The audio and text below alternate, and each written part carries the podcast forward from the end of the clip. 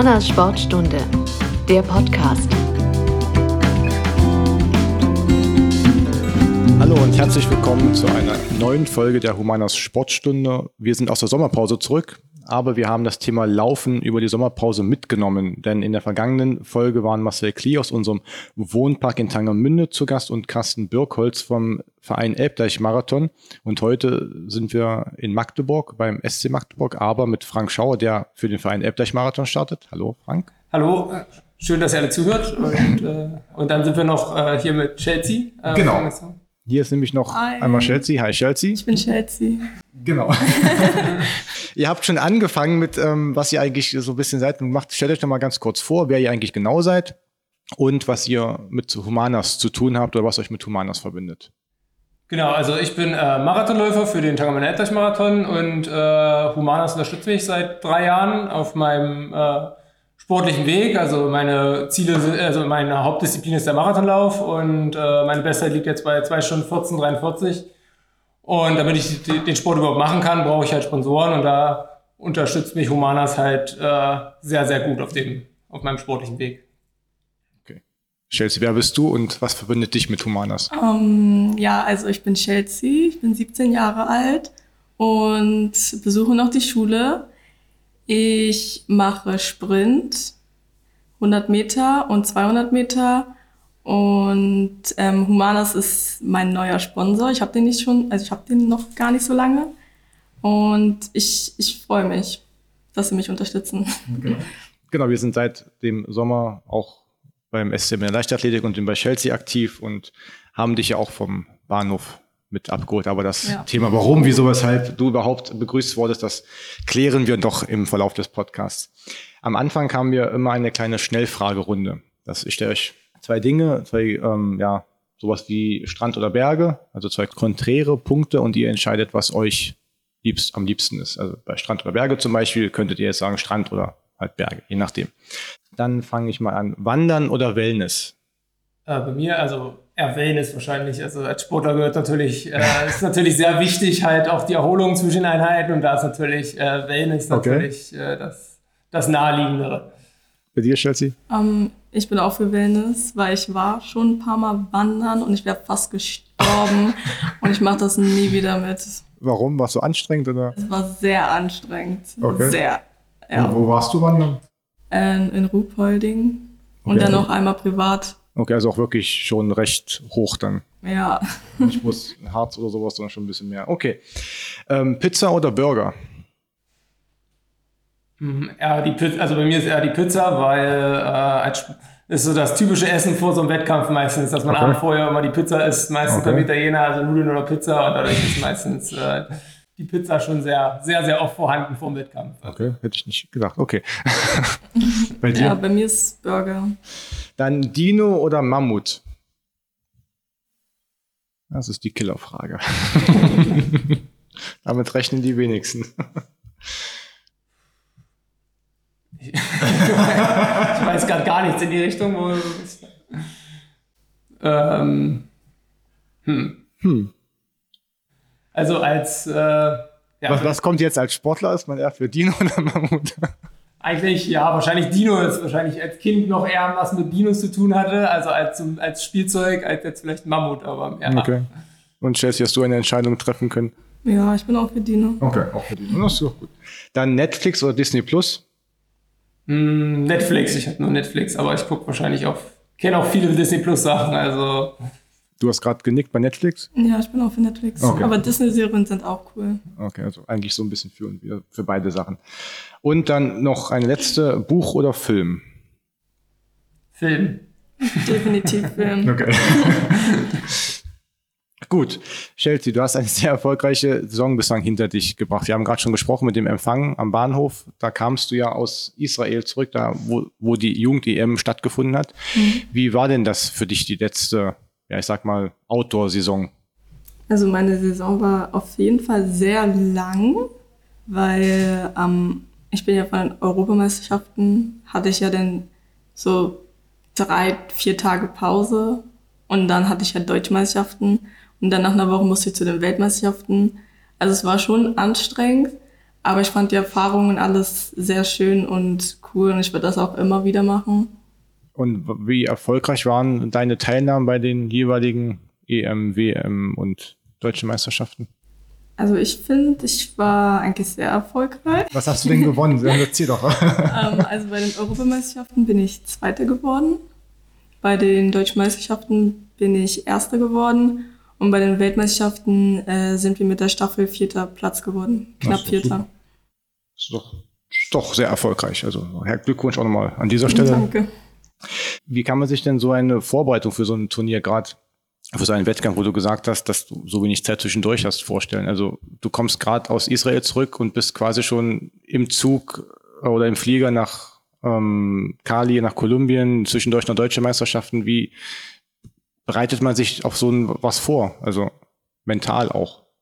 Also bei mir war es jetzt so, dass ich halt nach den äh, Meisterschaften hatte ich halt so paar Tage Pause oder, oder habe halt weniger beim Training gemacht, nicht so doll, weil ich bin ja die ganze Zeit in diesem Wettkampfmodus.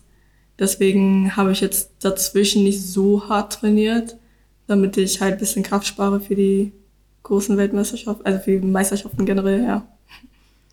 Okay, wie ist das als erfahrener Läufer? Also kann man das vergleichen, weil du wirst ja kaum als ähm, Langstreckenläufer so oft so kurz nacheinander Nee, also Marathon ne? ist natürlich äh, ist komplett anders. Also wir laufen ja nur im Prinzip zwei, dreimal Marathon im Jahr und dadurch hast du dann einen Höhepunkt und auf den, an dem Tag muss es dann mhm. passen und dann hast und danach ist dann erstmal wieder ein bisschen Vorbereitung auf den nächsten Marathon und alles und Training dazwischen. Also ist halt schon ein bisschen anders, äh, andere Sportart. Also deswegen, also wir, ist ja wirklich bei mir nur ein, ein Tag und danach habe ich dann erstmal wieder Zeit. Mhm zwei, drei Wochen frei und dann geht erst wieder eine neue Aufbauphase los. Also das kann man schwer vergleichen. Mhm, okay.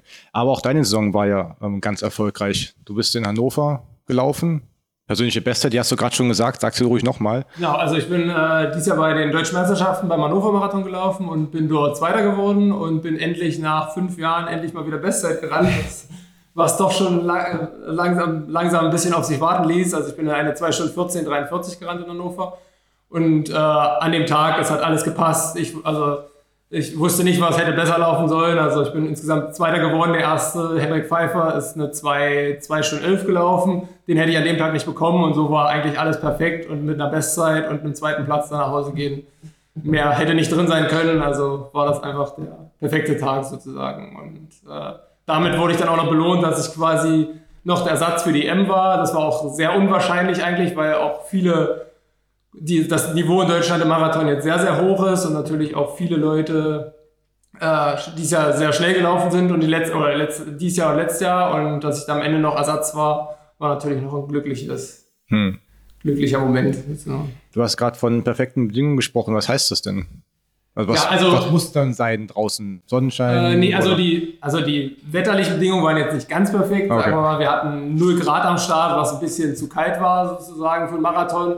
Aber im Rennen, ich, also wir hatten, unsere Gruppen hatten verschiedene Tempomacher und ich hatte meinen Tempomacher bis, äh, ich konnte mich da gut reinhängen. Der hat, ist das sehr konstant gelaufen und hat eine gute Gruppe auch und konnte dann halt eigentlich ein perfektes Rennen machen, ohne dass jetzt irgendwie ich gesagt hätte, dass ich jetzt irgendwo Zeit verloren hätte oder irgendwas, sondern konnte bis, also es war eigentlich noch eine lustige Geschichte dazu. Äh, bei Kilo, also die Tempomacher laufen beim Marathon in der Regel bis Kilometer 30 und ich dann zum, ich dann zum Tempo, ich sah dann schon den Kilometer, also ähm, bei Kilometer 30 war auch Verpflegungspunkt und das habe ich dann schon mal weit gesehen und wusste, okay, ich war nur noch alleine mit dem Tempomacher und wusste, okay, äh, wenn er jetzt aussteigt, dann bist du alleine bis ins Ziel, die letzten zwölf Kilometer. Und ich so zum Tempomacher, ja, wenn du jetzt durchrennst, kriegst du noch einen Bonus oben drauf. Und äh, ja, und er hat gesagt, wirklich? Und ich so, ja. Und dann hat er das Ding bis ins Ziel durchgezogen oder bis Kilometer 40 durchgezogen und ich konnte dann, war, lief dann alles perfekt sozusagen. Und ich konnte dann, war bis zu dem Zeitpunkt auch noch Dritter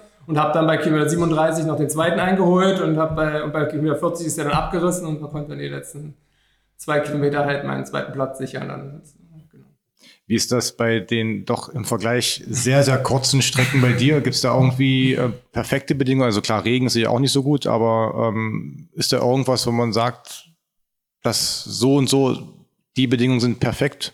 Rückenwind zum Beispiel? Ja, Rückenwind definitiv.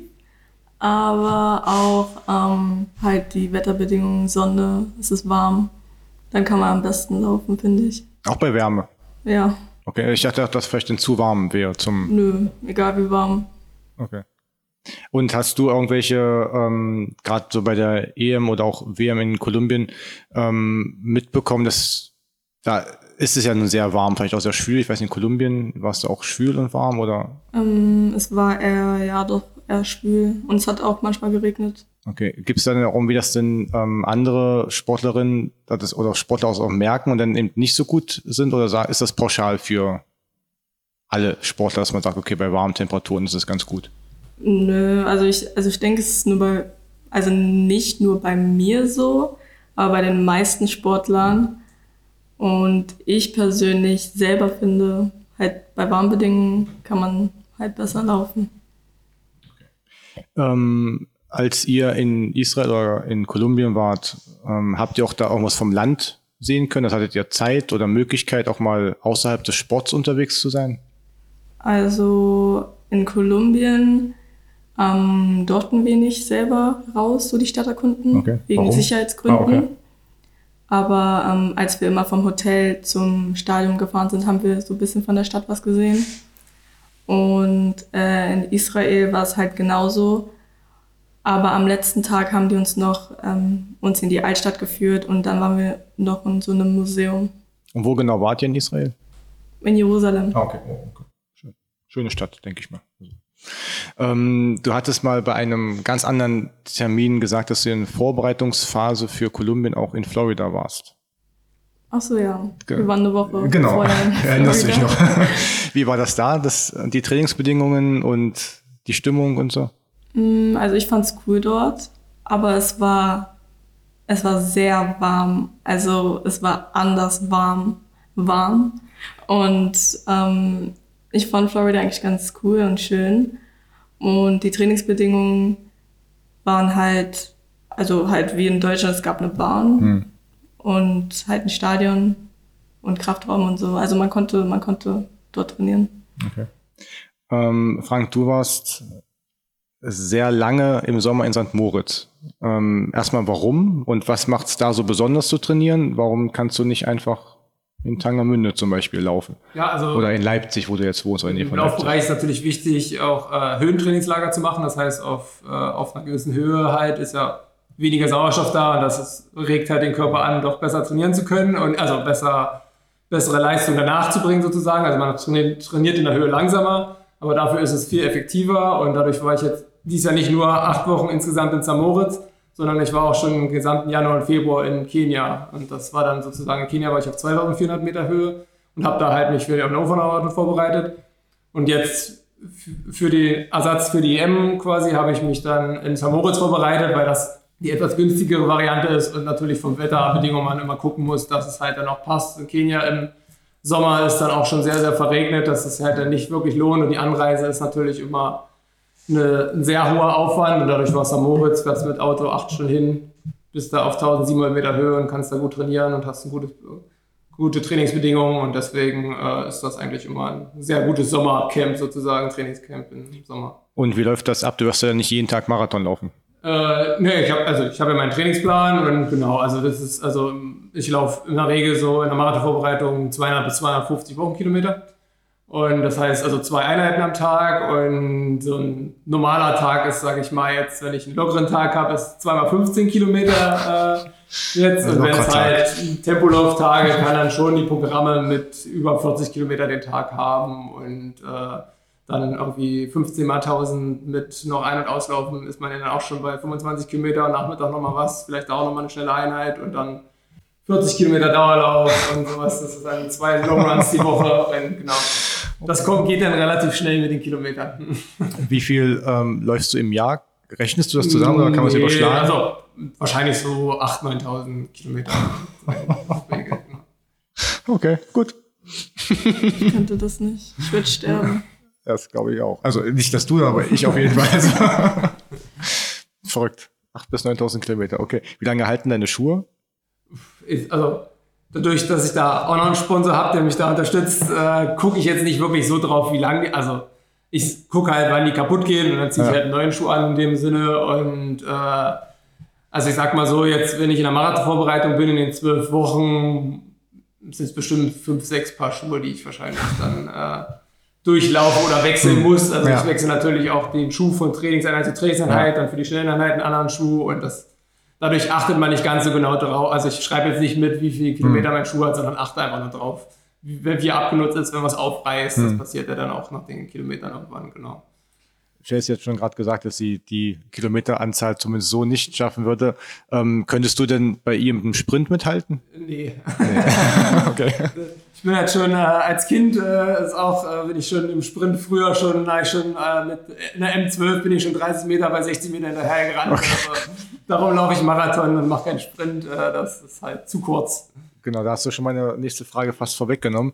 Ähm, wie, also bevor man eben dann Wettkämpfen teilnimmt und auch dann Meisterschaften gewinnt oder sowas, muss man auch mal den Entschluss fassen, überhaupt irgendwann zum Laufen oder eben zu der Sportart zu kommen. Was ist denn bei euch so der, der Initialpunkt gewesen, zu sagen, okay, ich mache jetzt Sprint oder ich, gut, warum du Marathon läufst, haben wir gerade schon gehört, aber wie kamst du überhaupt zum Laufen, also überhaupt zum Sport treiben? Also bei mir war es halt so, dass ich halt, also es gab in der Grundschule oder im Kindergarten gab es halt immer so Sportfeste und da war ich halt ganz gut drin, ähm, vor allen Dingen im Weitsprung und Sprint. Und dann meinten halt meine Lehrer und Erzieher, ich sollte mal halt Leichtathletik ausprobieren.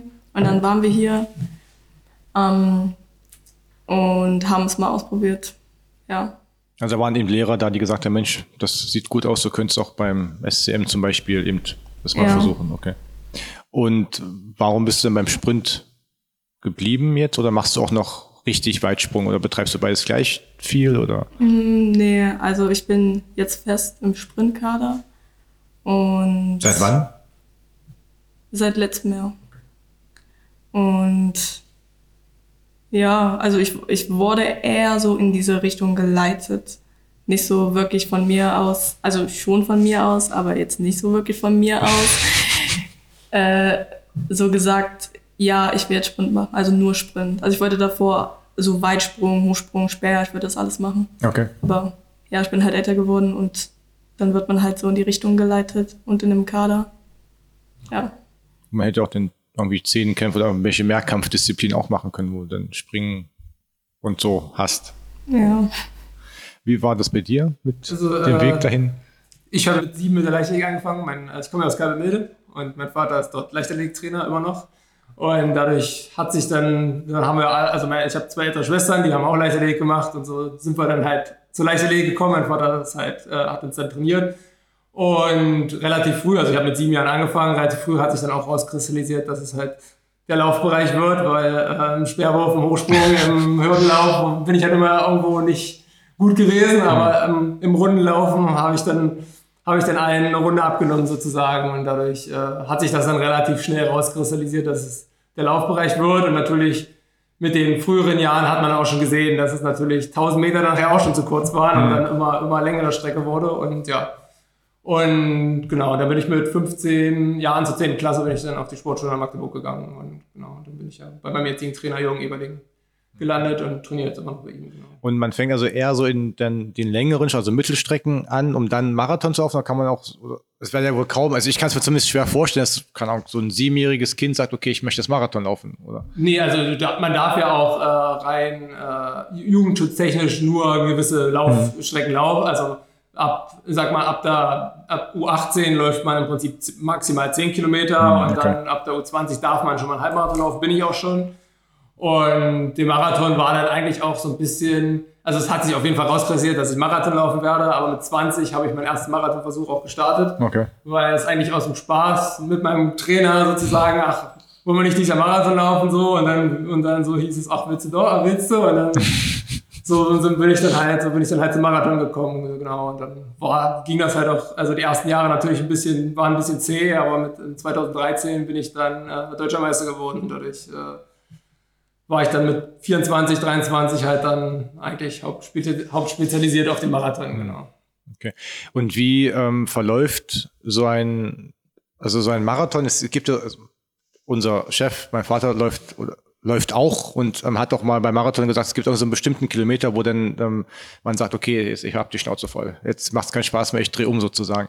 Ist das auch bei dir so oder ähm, ist das eher so bei denen, so die es eben nicht professionell machen? Naja, also ist ja so, also, bei, also es geht ja nicht beim Marathon bei mir ums Durchkommen, sondern es geht natürlich um die, um die, die Geschwindigkeit genau, zu laufen genau. und natürlich der Punkt, dass es natürlich hart wird und der Mann mit dem Hammer sozusagen, den man immer so gern kennt, der kommt auch bei mir und okay. äh, dann kannst halt, ich habe alle Erfahrungen schon durchgemacht, dass ich die letzten zehn Kilometer so so eingegangen bin, dass es halt dann macht dann, ich habe schon bei meinem zweiten, ne, meinem ersten durchgelaufenen Marathon, habe ich die Ziellinie gesehen und dachte mir so, das schaffst du jetzt nicht mehr so in die Richtung. Es war, war auch super heiße Bedingungen und dann so ein Kilometer bis ins Ziel noch, die Zielgerade war so lang, also das, äh, da hätte ich selbst in dem Moment hätte ich halt aufhören können, aber mhm. natürlich gibt es natürlich auch Glücksmomente, dass man, wenn man natürlich einen guten Tag hat und alles perfekt erwischt, dann macht sowas natürlich auch Spaß, also macht das dann auch Spaß, das natürlich dann hinten raus. Aber es gab natürlich immer die Momente, dass man mal einen schlechten Tag hat und äh,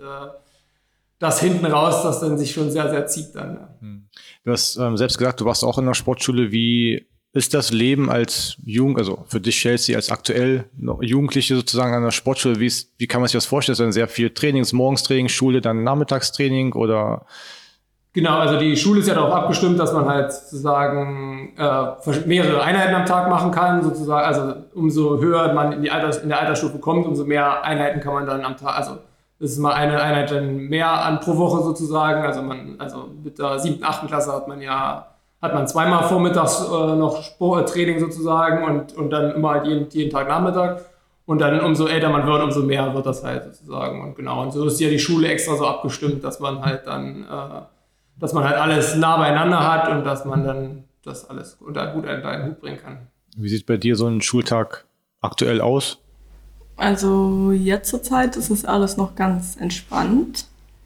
Da habe ich ähm, halt vormittags meistens Training und später dann, die nächsten paar Wochen habe ich glaube dann auch nachmittags. Und ja, also die Schule unterstützt uns auch voll und ganz bei der Sache. Und wenn wir auch so Meisterschaften haben oder zu Lehrgängen gehen müssen oder zu sportlichen Kontrollen, dann äh, werden wir auch freigestellt. So. Und ist das, ähm, also sagen wir so, wenn man an einer normalen Schule ist, wo man eben keinen Leistungssport nebenbei betreibt, dann ähm, ist ja Schule auch schon manchmal ziemlich anstrengend. Ist das denn nicht auch für dich auch sehr anstrengend? Also hast du auch noch irgendwie Freizeit oder Zeit für Freunde oder? Doch, ich habe nach der Schule auch meistens Zeit. Okay. Ich, ich, ich denke mal, ich habe mir vor, vorgestellt als Kind, wenn man aufs Sportgymnasium geht, hat man sehr viel Training und kaum Zeit für andere Dinge, deswegen hätte ja sein können. und ähm, wann hast du gemerkt, dass du das ja also schon so ein bisschen mehr machen möchtest oder wirklich auch in Richtung Leistungssport gehen möchtest? Oder also ich, ich wusste es nicht wirklich. Also ist auch wahrscheinlich bei jedem so, dass man halt mit Leichtathletik oder Schwimmen oder Handball halt anfängt, weil es Spaß mhm. macht. Mhm. Und wenn man da mit seinen Freunden halt Spaß haben kann. Und später entwickelt sich das halt einfach. Und dann wird man halt so in die Wege geleitet. Und ja, ich habe es halt einfach akzeptiert und bin hier. Und das macht ja auch noch Spaß. Ja. Sehr gut. Wie war das bei dir, Frank? Kann man irgendwie so einen Moment festmachen und sagt, okay, jetzt, das ist der, wo ich sage, okay, ich bin jetzt eben Leistungssportler und verdiene damit auch irgendwo mein Geld und mache das nicht. Ja, also ich bin natürlich, jetzt, also ich war als Kind sehr, sehr gut. Dann gab es auch ein paar Jahre so mit 14, 15, wo es dann ein bisschen runterging und dann bin ich aber auch erst ins Sportschule gegangen. Und ja, es war, sag ich mal, in der, in der Jugend war ich jetzt nicht super herausragend, war mal 9., 10. bei den deutschen Meisterschaften, halt die Norm geschafft und dann so im Mittelfeld drinne. Mhm. Und habe dann nach der Schule angefangen, Maschinenbau zu studieren und bin dann mit meinem dritten Marathon 2013 beim, äh, in München deutscher Meister geworden und dann hat sich natürlich die Welt nochmal so ein bisschen verändert, mhm. okay, was geht noch mehr und was kann ich noch investieren und dann kamen die ersten Sponsoren und haben natürlich das hat natürlich das alles nochmal ein bisschen verändert. Man konnte Trainingslager bezahlen, in die Höhe fahren, was halt auch nochmal viel bringt. Und da war dann schon nochmal der Schritt sozusagen nochmal mehr in die Leistungssportrichtung. Also ich habe dann schon auch vorher schon meine zwei Einheiten am Tag machen können, aber es ist natürlich doch nochmal ein bisschen was anderes. Und seit 2018 habe ich meinen Master abgeschlossen im Maschinenbau und habe dann nochmal gesagt, jetzt nochmal ganz oder gar nicht. Also habe ich so gesagt, okay, jetzt äh, werde ich Profisportler, solange es halt noch geht. Hm. Also war eigentlich fast der, der Meistertitel so ein bisschen die Initialzündung oder ist das Genau, also ja, der Meistertitel war schon nochmal so, nochmal, noch mal, dass man nochmal vielleicht eine Schippe drauflegen kann, nochmal mehr investieren kann sozusagen. Also der, der deutsche Meistertitel damals in München war, sage ich mal, schon sehr unprofessionell vorbereitet sozusagen. Also nur zu Hause, keine Physiotherapie, keine, keine weiteren Regenerationsmaßnahmen, einfach nur mhm. trainiert. Gut, also trainieren konnte ich gut, also zweimal am Tag und das hat alles funktioniert und hat alles geklappt. Und äh, äh also die Uni war schon sage ich mal, immer ein bisschen untergestellt, mhm. sozusagen hinter dem Sport, aber ist natürlich dann nochmal anders, wenn man dann äh, nach dem deutschen Meistertitel hat sich dann schon nochmal ein bisschen was verändert, sozusagen, genau. Ihr lauft beide, ganz klar, aber einmal die Langstrecke und dann einmal ganz, ganz kurz, also eigentlich die kürzeste Strecke, die 100 Meter sozusagen, einmal im Sprint und einer im Marathon. Ähm, was ist eigentlich so der größte Unterschied? Kann man das irgendwie festmachen, außer die Distanz oder gibt es noch irgendwas, wo ihr sagt, von der Kraft, vom Körper. Ja gut, das ist natürlich ja. eine ganz andere muskuläre Belastung. Das ist natürlich, äh, wie gesagt, ich kann zum Beispiel nur einmal, zweimal im Jahr im Prinzip meine Höchstleistung bringen und beim Sprint ist natürlich dann anders, dass man halt mehrere Wettkämpfe machen kann, Vorläufe, Endläufe, das ist natürlich dann sehr, sehr unterschiedlich. Also schon von der Disziplin hm. her einfach, genau. Das ist komplett. Also kann man generell die Trainingseinheiten, wie man trainiert, Körperbau und so.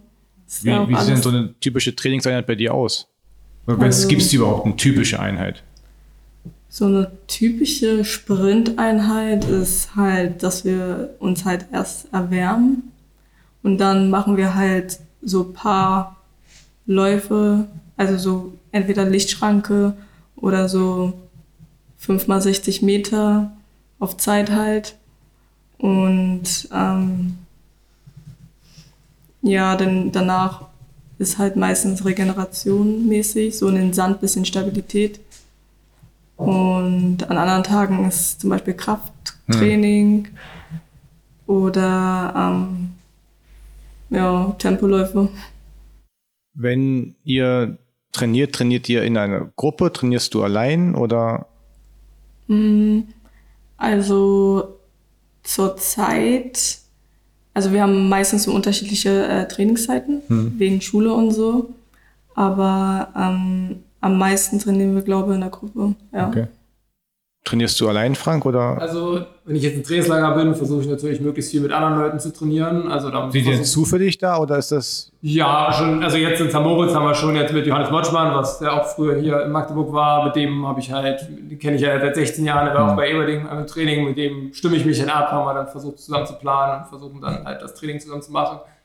Wenn ich jetzt zu Hause trainiere, meistens auch alleine, weil natürlich so viele Leute, die in dem Bereich das trainieren können, gibt es dann auch nicht und dann muss man schon gucken, dass äh, die Geschwindigkeiten, die man dann läuft, sind dann nicht viele Leute, die das können und dadurch äh, trainiert hm. man dann auch mal zu Hause auch vier alleine dann sozusagen. Aber in den Trainingslagern versuchen wir halt alle, die mit ungefähr das gleiche Niveau haben, dass man da halt zusammen trainiert und versucht, möglichst die Gruppe groß zu halten. Umso leichter fällt es halt auch einem im Training, als wenn man sich alleine hinstellt und versucht da halt hm. gut schnelle Zeiten zu laufen. Ist der Trainer dann immer dabei oder begleitet er, macht er auch Videostudium über Distanz? Nee, also, oder? Äh, ich bin ja 17 Jahre bei Erding und er ist ja noch hier in Magdeburg und ich bin, wohne ja jetzt in Markleberg in Leipzig und äh, wir telefonieren jetzt noch ein, zwei Mal die Woche und dann wird die Trainingspläne abgestimmt und äh, sag mal, mit meinen Sportjahren ist am Laufstil jetzt auch nicht mehr so viel zu machen. Und äh, da bleibt halt dann da nicht mehr so viel. Und ja, und dann ist natürlich jetzt nach so, über, ich laufe ja jetzt schon seit 2009 äh, Marathon. Äh, da weiß ich natürlich auch selber schon viel, was, wo, was ich machen muss und äh, wo es hingehen soll und welche Zeit ich laufen muss. Und dadurch ist das dann da, ist das eher ein bisschen individueller, mache ich das ein bisschen mehr alleine als dann, genau. Da muss ja nicht immer der Trainer noch daneben stehen. Das ist dann im Jugendbereich immer noch anders gewesen, wo ich denn hier war, hat Eberding bei jedem Tempoläufen, beim Dauerläufen mitgefahren und das ist dann nochmal. Okay. So. Habt ihr eigentlich auch mal so, so, richtig Urlaub, so ohne Laufen oder müsst ihr eigentlich immer irgendwas trainieren, weil ihr sonst rauskommt? Ja, da ist ja wieder der Unterschied im Sprintbereich, im Laufbereich. Also zum Beispiel ähm, im Laufbereich so, man, die Regel ist eigentlich drei Tage kein Training, baut man halt ab und äh, im Prinzip ist mein Urlaub sozusagen im Prinzip nur nach dem Marathon, die ein, zwei Wochen okay. und dann geht's halt wieder weiter sozusagen. Also da hast du ja nicht Also meist ist es sehr ungewöhnlich, vier bis sechs Wochen oder so gar nichts zu machen. Das gibt es eigentlich nicht. Also es ist so mehr, höchstens die zwei Wochen nach dem Marathon und dann geht es eigentlich kontinuierlich wieder voran. Und beim Sprint ist das ja ein bisschen, kann man das ja ein bisschen anders handhaben, weil halt da der Leistungsabbau nicht so groß hm. ist, wenn man halt ein bisschen mehr frei macht sozusagen. Also. Ja, also ich hatte die letzten vier Wochen frei und habe nichts gemacht. hatte halt, also bin halt verreist und habe mich so ein bisschen vorbereitet für Schule und so. Und ja, also ich habe nicht viel gemacht. das ist gut, entspannen und auch Urlaub ist ja auch wichtig. Und dann kommst du auch ganz normal wieder rein. Also sagen wir so, Nicht-Sportler merken ja sofort, wenn sie mal zwei, drei Wochen nichts machen und die Treppe wieder hochsteigen müssen, dass denen die Puste ähm, ausgeht. Merkt ja. ihr sowas auch? Oder? Doch, ja. Okay. Merke ich. es geht also nicht bloß anderen Menschen so, es geht auch den ähm, Leistungssportlern so. Ähm, was sind denn so die größten Motivationspunkte oder die größten Motivatoren für euch? Also gerade auch wenn man eher alleine trainiert, vielleicht bei der Trainingsgruppe und auch der anderen, andere Zeiten, jemand schneller, jemand da ein bisschen besser oder motiviert ihr euch eigentlich selbst am meisten? Na, also ich setze mir Ziele halt, was ich jetzt mache. Also dieses Jahr im Frühjahr war natürlich EM ein Ziel und eine Runde Bestzeit zu laufen und das natürlich setzt man sich als Ziel und dann versucht man halt das sozusagen möglichst so umzusetzen im Training, dass man halt hoffentlich das dann laufen kann im, im Wettkampf sozusagen. Das ist halt sozusagen die, die Zielstellung halt. Man setzt sich halt das Ziel, ich möchte 214, 213, jetzt in Berlin laufen, gucken und dann äh, wird daraufhin trainiert und, und, geguckt, dass man halt da das dann schaffen kann. Hm. Ja, also bei mir gibt es auch Ziele oder ähm, mein Trainer setzt, also macht so manchmal mit mir so Challenges oder so, ob ich die Zeit oder die Zeit schaffe. Ja, das ist eigentlich schon. So das ist auch die Motivationsspritze sozusagen, die, ja. die du brauchst, okay.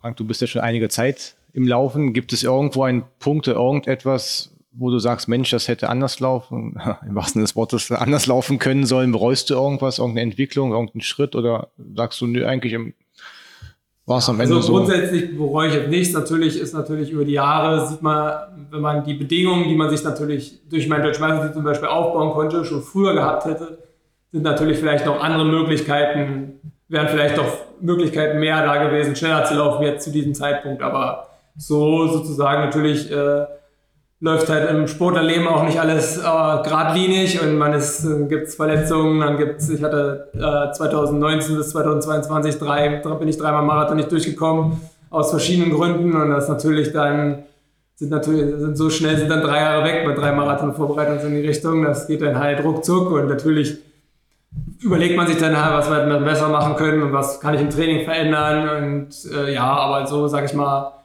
das sind dann äußere Bedingungen, die man hätte ändern müssen, schon in den, in den, jugendlichen Jahren sozusagen, vielleicht auch mit Trainingslager schon früher. Ich bin ja erst mit 26 mein erstes Höhentrainingslager gefahren.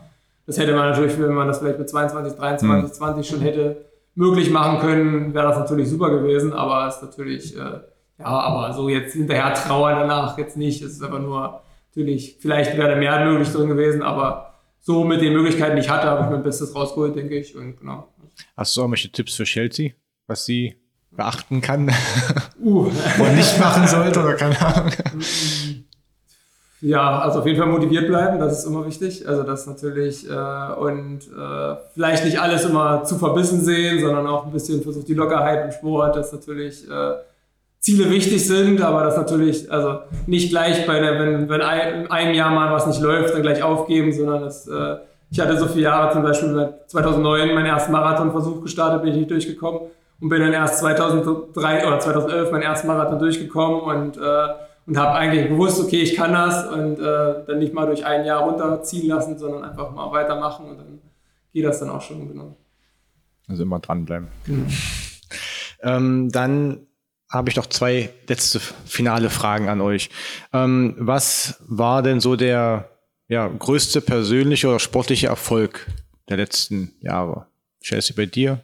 Ähm, bei mir waren es die Europameisterschaften, weil ich dort Einzel starten konnte und ich ähm, Vize-Europameisterin geworden bin. Und ich fand die Erfahrung auch sehr cool und so. So, ja. Das war auch cooler als ähm, Kolumbien oder?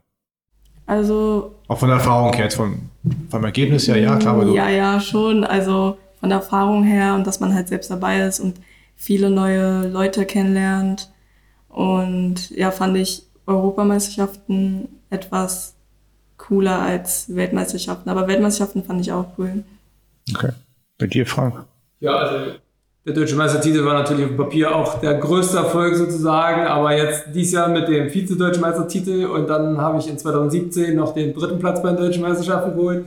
Konnte ich jetzt mit deinem Satz voll machen sozusagen beim äh, Marathon Deutschen Meisterschaften bei Männern und das ist natürlich, sage ich mal, das waren die drei größten, besten Rennen, die ich hatte und äh, also ich bin da jedes Mal besser gelaufen als 2018, dann 2016, und dieses Jahr dann 2 Stunden 14, 43.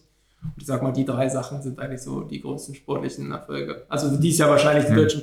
Natürlich auf dem Papier, Vize-Deutscher Meister, natürlich nicht so gut wie Deutscher Meister, aber die Zeit mit der Bestzeit ja. nochmal vier Minuten schneller als damals ist natürlich nochmal was anderes als, genau.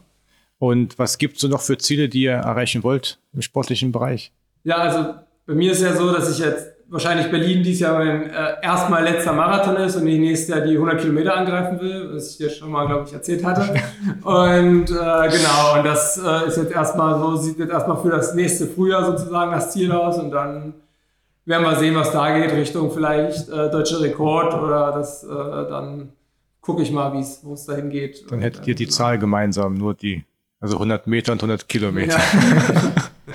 Was hättest du noch für sportliche Ziele, wo du sagst, Mensch, das wäre cool. Ähm, also meine Ziele sind es, ähm, dabei zu sein, auf jeden Fall. Und viele neue Leute kennenzulernen.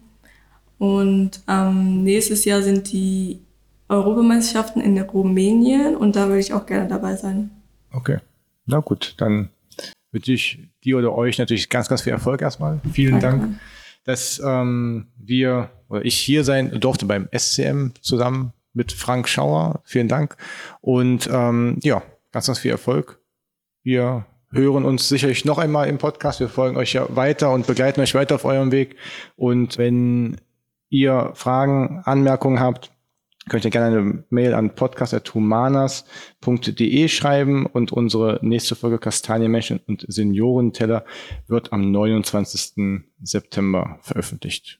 Genau, dann vielen, vielen Dank für das tolle Gespräch und viel Erfolg euch weiterhin. Danke. Dankeschön. Bis dann. Tschüss. Tschüss.